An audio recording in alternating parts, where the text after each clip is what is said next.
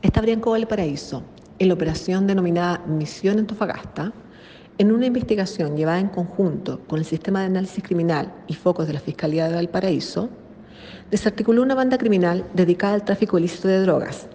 quienes trasladaban la sustancia ilícita desde la ciudad de Antofagasta hasta la región de Valparaíso. Es en este contexto que se logró la detención de tres personas y la incautación de 80 kilos y 260 gramos de cannabis sativa, además de 5 kilos de clorhidrato de cocaína,